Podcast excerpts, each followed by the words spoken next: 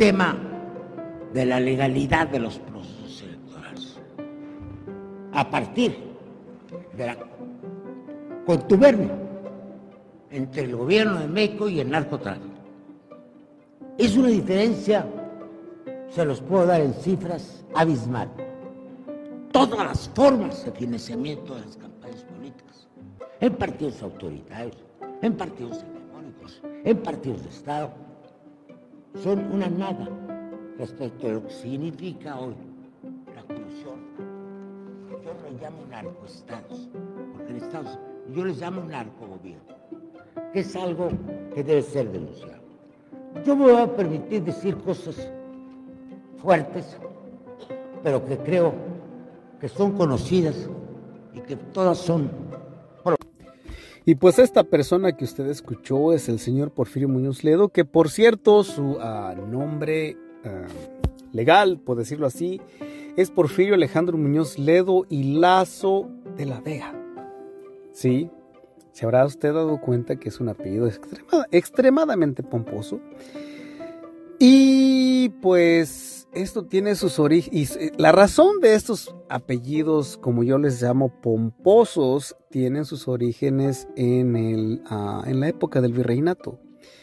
Cuando existía lo que se le llamaba como nobles, los nobles pues eran gente, digamos, cercana al, al ¿cómo se dice? Al, a la corona, digamos, al virrey, digamos, a la persona que de origen español, que, que la corona española, ah, digamos, nombraba para representar los intereses de eh, España en la Nueva España, que es en su momento fue México. Y dirán ustedes por qué esto que tiene, qué, chingados tiene que ver.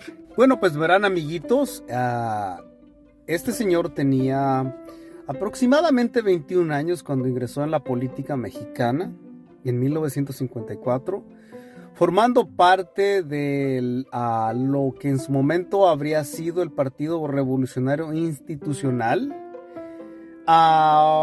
en este partido político, digamos que se fue el partido político que se prolongó en México por 70 años que curiosamente fue el que albergó, albergó perdón, a los informantes de la CIA. Este, en esas épocas, digamos que el presidente saliente nombraba al presidente entrante y así sucesivamente, una especie de pasar a la estafeta de un de una persona a la otra y, y sospechosamente todos estos fueron informantes de la CIA, o sea, básicamente en México, los presidentes fueron informantes de la CIA. El, código Litempo fue, este, digamos, la operación Litempo, perdón, fue una operación que la CIA lanzó en México para reclutar a, digamos, a, ¿cómo se dice? A, um, políticos mexicanos de alto rango. Esto incluyó a, expresidentes, senadores, digamos que básicamente que ocuparon la, cúpula de la política mexicana con agentes de la CIA. Ahora, hace unos cuantos episodios estaba contando de que algunas personas que trabajaron en la en el gobierno de Estados Unidos como digamos en la digamos que la oficina de, comunicaciones de la Casa Blanca ahora se dedican a hacer digamos a la radio y la televisión. Y en uno de estos ah, artículos que estas de esos de estos personajes que, que ahora se dedican a, a los medios de comunicación en algún momento digamos que no sé qué tan decían de manera a manera de rumor de que posiblemente que la razón principal por la que los, uh, los archivos uh, de la investigación de la muerte del presidente Kennedy no se hacían públicos o no se desclasificaban porque, porque por, ellos creen o más o menos como que daban digamos que entender que no se habían uh, desclasificado para proteger a los informantes mexicanos. digamos, a los agentes, digamos que a los peones de la CIA mexicanos. Ahora, en este audio que, les acabo de mostrar, el señor uh, Porfirio Muñoz le va a señor tú. Anywho, uh, decía que se refería al gobierno mexicano como narcogobierno, insinuando, o más bien lo dijo abiertamente, que pues que el gobierno tenía tratos con el crimen organizado. Lo cual es lo que siempre he estado diciendo desde hace mucho tiempo, que pues se me hace extremadamente, diría yo que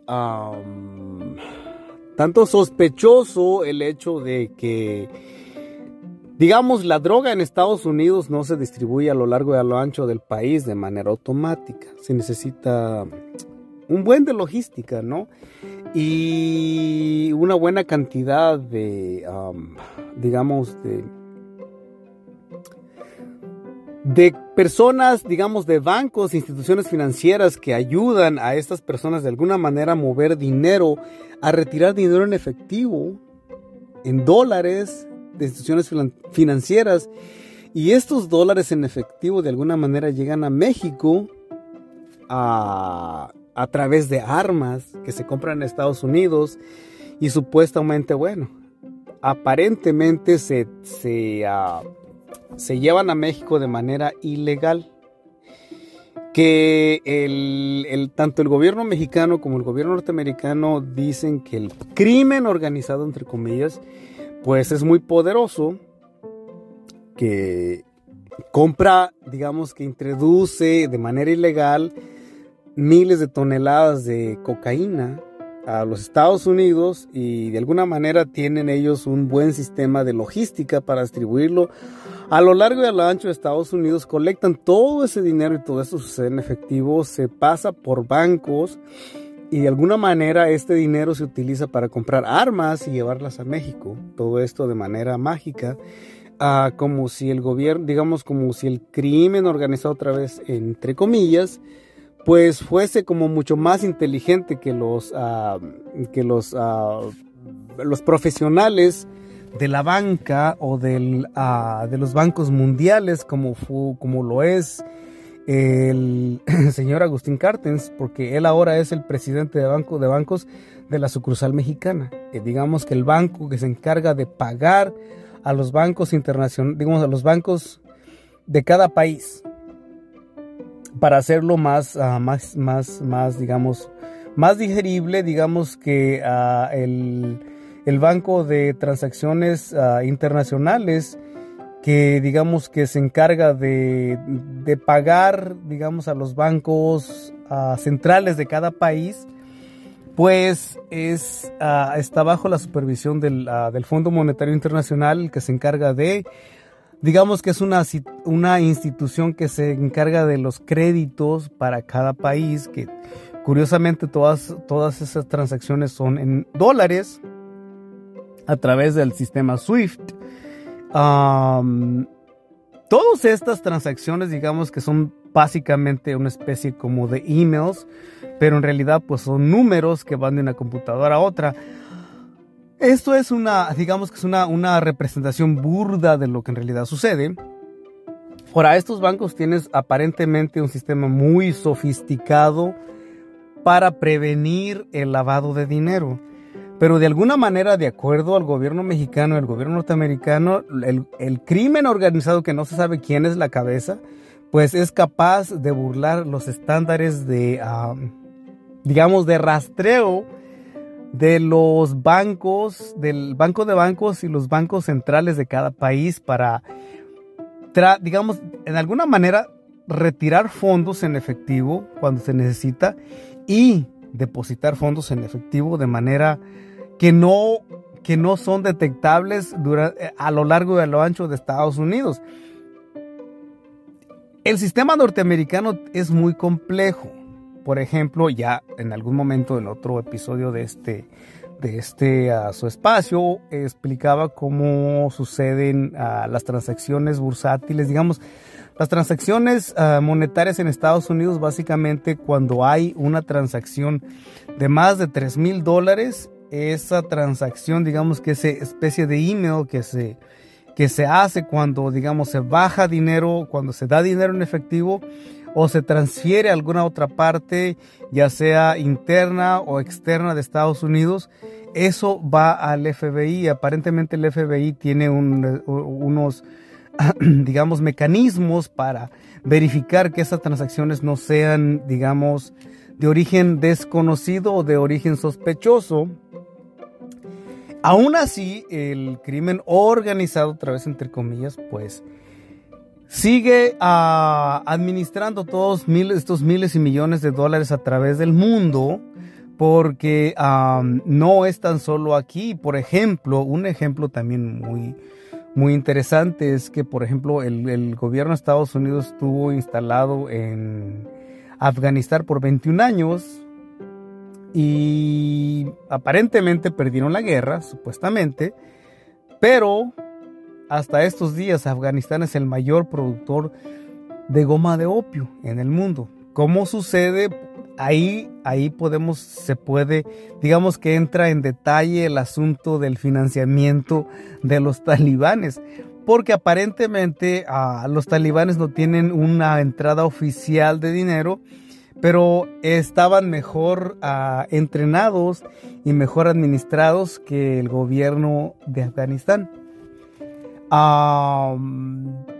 Obviamente, pues los derechos de las personas, pues no son tan, no son tan importantes como los negocios, porque supongo que de alguna manera se, se consiguió tener alguna persona de, digamos, de de confianza ahí para seguir administrando lo que viene siendo los, las transacciones derivadas de la goma de opio.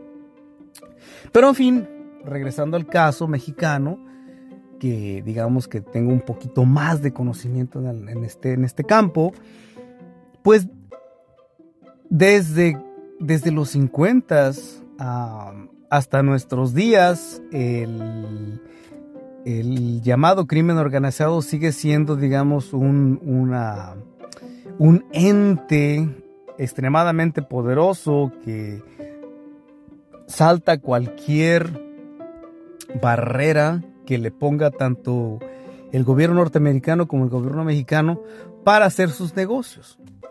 Ah, misteriosamente no se sabe cómo o de qué manera, pero siguen siendo, siguen, siguen operando, pues digamos, uh, de manera impune, pero no necesariamente.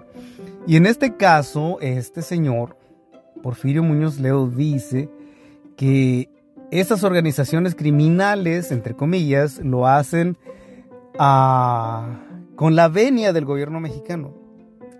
Ahora, si este señor lo dice, no es... Hay que creerle. Primero porque lleva más de 50, digamos, que tiene 83 y entró a los 21, lleva más de 60 años en la política mexicana. Por supuesto que este señor conoce a los litempos, por supuesto este señor sabe quiénes son los, los aún informantes de la CIA. Y es posible que él también sea. Cabe la gran posibilidad de este, que este señor aún sea también, que esté en activo. Habría que, habría que cuestionar quiénes más... Porque no creo que Estados Unidos haya sacado todos sus, agentes de México. No creo que, que de, la noche a la mañana se acabó la Guerra Fría. Pues ya ahora sí cada quien para su casa.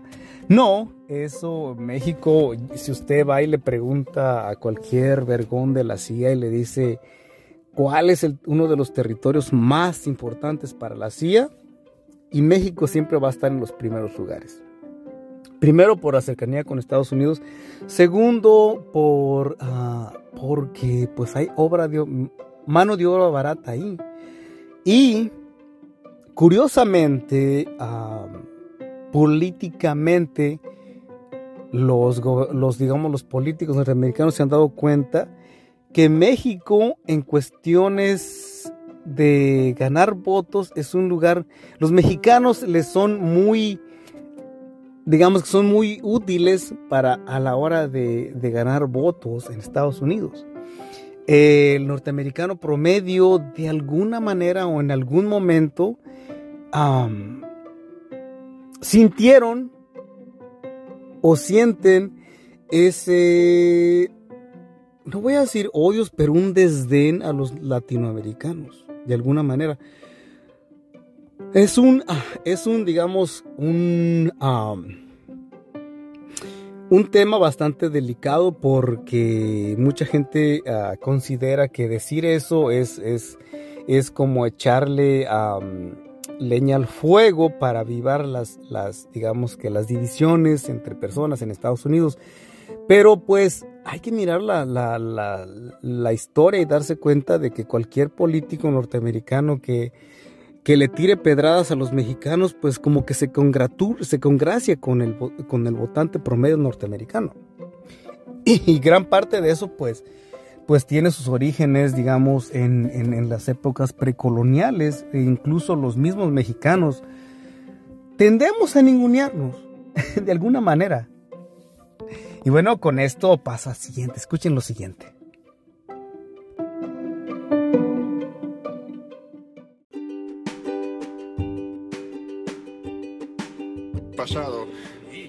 Piensan que el dominio del, del occidente es inamovible, no, no hay nada inamovible. No solo rechazan la realidad, intentan contrarrestar el transcurso de historia pensando con las categorías del siglo pasado. Son presos de sus propias equivocaciones, olvidando de los demás, considerando a, los demás países su periferia, su patio trasero, su colonia. Consideran que los pueblos de tales países son de segunda clase y ellos mismos son excepcionales. De ahí un incesante deseo de castigar y reprimir económicamente a los que salgan de la hilera, no quieran someterse a ciegas de manera torpe y con desenvoltura sientan sus visiones en la cultura y, sus ideas sobre historia, ponen en peligro en tela de juicio la soberanía, integridad. basta recordar el destino de Yugoslavia, Irak. Bueno, y el güey ese que, que acaba usted de escuchar en sus parlantes es el asqueroso y puerco y repugnante y todos los oprobios que a usted se le ocurran del Vladimir Putin. Y cuando digo todos esos, esos oprobios en contra de este señor, no me estoy refiriendo al desmadrito en Ucrania, porque pues eso es harina de otro costal. Yo me estoy refiriendo a que este güey, al igual que muchos otros, la mayoría de, de, políticos de nuestros tiempos han utilizado la religión pues para llevar agua a su molino y este particularmente pues está utilizando en estos momentos a la iglesia, bueno, ha utilizado desde el principio, a la iglesia, a la iglesia ortodoxa rusa y eso explica las políticas anti... las políticas homofóbicas o las leyes homofóbicas que ha, que ha puesto en, funcionamiento, digamos, en, lugar en, en Rusia y a todos esos países que ha tratado de infiltrar el imbécil este del asqueroso del um, Víctor Urban. Um, y por ahí iba, yo creo que por ahí va, iba la cosa con el, antecesor del presidente Biden. Pero bueno, um, es, esto es, a esto es, a, las declaraciones que está haciendo este hombre en, esta, en, este, eh, en, este, en este audio que bueno se dio sucedió durante el Foro Internacional de San, Petersburgo donde precisamente ah, critica a Estados Unidos por considerar que Latinoamérica es su patio trasero. Y lamentablemente pues no es algo que esté inventando porque lo que este, a lo que este, este hombre se refiere es que en el mayo 6 ah, del 22, del 2022, el presidente Biden declaró que México no es su patio, que particularmente México, no es su patio trasero, sino que es su patio delantero. Y también esta fue otra aclaración muy desafortunada también, desafortunadamente. Válgame usted la redundancia, porque, eh, porque pues digamos que es un secreto a voces, ah, eso no es ninguna... Ah, no es algo que, digamos, no es un secreto, vaya. Lo han dicho recio y quedito. Y el canciller Marcelo Ebrard, por cierto que este señor debería su, su título en el gobierno mexicano debería ser, debería ser el limpiacacas. Porque pues automáticamente pues va este hombre en Twitter y pues sí cita la declaración y la adorna con cosas como así como eh, somos el, vecino que se presume, somos, nos está poniendo enfrente. Ah, de una o de otra forma, pues sí es lamentable. Este, entiendo que el presidente Biden intente quedar bien con los asquerosos racistas de Estados Unidos, que son bastantes, que es una cantidad extremadamente ah, generosa para cualquier, para cualquier político, pero pues no deja de ser lamentable. Este, y, como siempre lo he dicho, creo que Marcelo Ebrard no tenía la necesidad de ir y limpiar el, tiradero del presidente Biden, pero pues una vez más, siempre he dicho que me gustaría estar eh, equivocado pero pues aquí se demuestra, queda clarísimo que bueno, pues el gobierno mexicano pues básicamente es la chacha del gobierno gringo. Y curiosamente hace poco este, hay, un, ah, hay, un, hay un artículo en línea que se llama Kremlin Playbook, CSIS, este, donde una, una yo, la, yo la catalogaría como, como analista de nombre Heather eh, Conley que pues explica lo que mm, de alguna manera la Federación Rusa ha estado haciendo durante bastantes años. Esta mujer es, es presidenta de la... Eh, eh, el, nombre de, esta, de, esta, de esta organización se llama General Marshall Fund of the United States básicamente es, una agencia que se encarga de, digamos, de, velar por los intereses, ah, de analizar los intereses norteamericanos en Europa. Esta mujer es especialista en, Rusia. Este, ella dice que la Federación Rusa, a, la, cabeza del asqueroso ah, Vladimir Putin, en los últimos años se ha dedicado a digamos que dividir las, los puntos de vista desde, ¿cómo se dice? ¿Cómo, lo explico? Como ah, amplificar el racismo y las divisiones religiosas entre grupos y asociaciones civiles alrededor del mundo, mayormente los países miembros de la OTAN, que, están en la membresía del, Tratado del Atlántico Norte, digamos que el, club de los, de los vergones, vaya. Según ella, este, el, presidente, digamos, la Federación Rusia, ah, de la mano con la Iglesia Ortodoxa rusa, ha eh, amplificado las ideas radicales de extrema derecha en países, ah, por ejemplo, Francia, ah, Alemania, mayormente Estados Unidos. Por esa razón yo decía hace unos, en unos uh, podcasts pasados que, si usted, si usted busca en, internet videos de personas en contra del, del mascarillas eh, durante la pandemia del, eh, COVID-19, eh, verá usted que todos, independientemente del idioma que, estas personas hablen, todos tienen una similitud, pareciera que son... a todos los videos pareciera que son la, digamos que, pertenecen al mismo grupo de personas. Pero todo esto fue posible gracias a, Facebook, a, las compañías de, que pertenecen a Facebook, donde ellos extrajeron datos de todas estas personas, las clasificaron, este, las interconectaron y les dieron a cada una de estas personas historias que ellos creerían.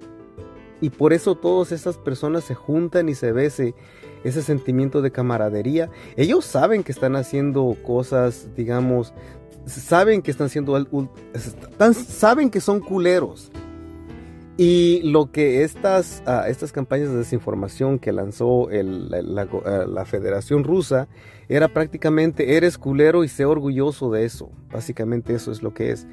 Por eso estas organizaciones que, que están en contra del, uh, por ejemplo, el, perdón que me, que me salga del, del, tema, pero el, si se da cuenta usted, en, en, el Reino Unido está, bueno, ya emitió el Boris Johnson, que personalmente el hombre me cae gordo, es un tipo racista, ah, se le nota desde un avión.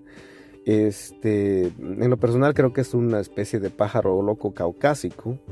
Eh, este, según se dice que cuando dimitió o digamos durante los alegatos dentro de su propio partido, el Partido Conservador, les dijo a ellos para qué me eligieron para ser su ministro si ustedes sabían cómo era yo. Pero la razón por la que los ministros eh, conservadores lo eligieron es porque tenía una altísima popularidad. Eh, la popularidad que este hombre alcanzó en el Reino Unido era debido a las campañas ah, de la Federación Rusa que digamos que creaban o hacían ruido en Internet con ah, mensajes y videos racistas en los que les decían los árabes vienen por tu trabajo.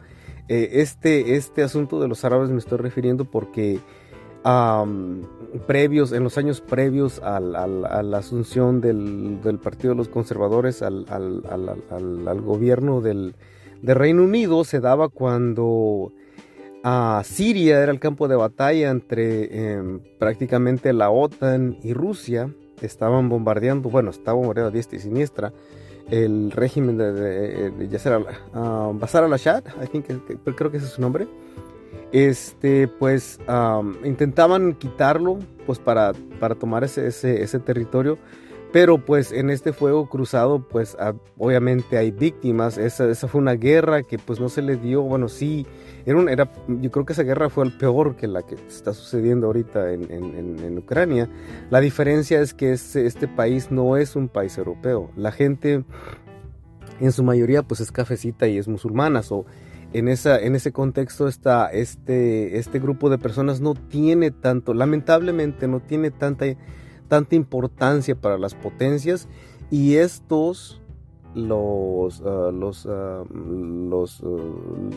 los, ciudadanos del, del Reino Unido, les no les parecía que deberían tomar a estos inmigrantes, acogerlos, porque pues son cafecitos mayormente y son musulmanes. So, esto sí causó, o básicamente creo, o se dice que, según los vergones de la CIA, según dicen que ellos utilizaron este, este hecho de que los inmigrantes eran cafecitos y musulmanes para crear campañas de desinformación y espantar a, los, a, los, a, la gente del Reino Unido y de esa manera se posiciona la extrema derecha en el gobierno. Y es por eso que tienen a Boris Johnson ahí y tienen al expresidente, al antecesor, al presidente Biden. según ellos, eso, eso, eso es lo que han recopilado y lo que han podido, digamos, comunicar hasta ahora. Al principio, todas las informaciones, todos los artículos que leo, pues siempre me los tomo con un grano de, sal, porque pues no siempre, no todo es lo que usted cree. Pero sí quedó, ahora sí que obvia el hecho de que pues los europeos son muy racistas. Ah, en este momento, en, el mes de julio, hay muchos hoteles en el Reino Unido que están albergando, en Reino Unido, en toda Europa, están albergando a, inmigrantes que están huyendo de la guerra en Ucrania y les parece fantástico, les parece bueno. Los europeos, uh, güeritos con ojo de color, no les asusta, pero los los cafecitos sí.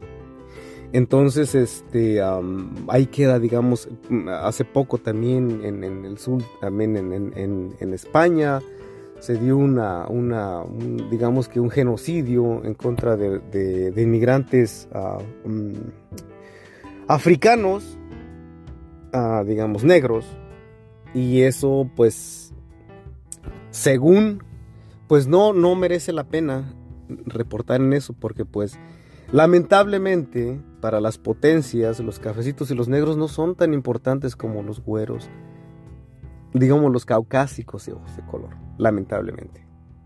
Y bueno, esta vez no tengo historia cachonda, espero no decepcionarlos. Gracias, hasta la próxima.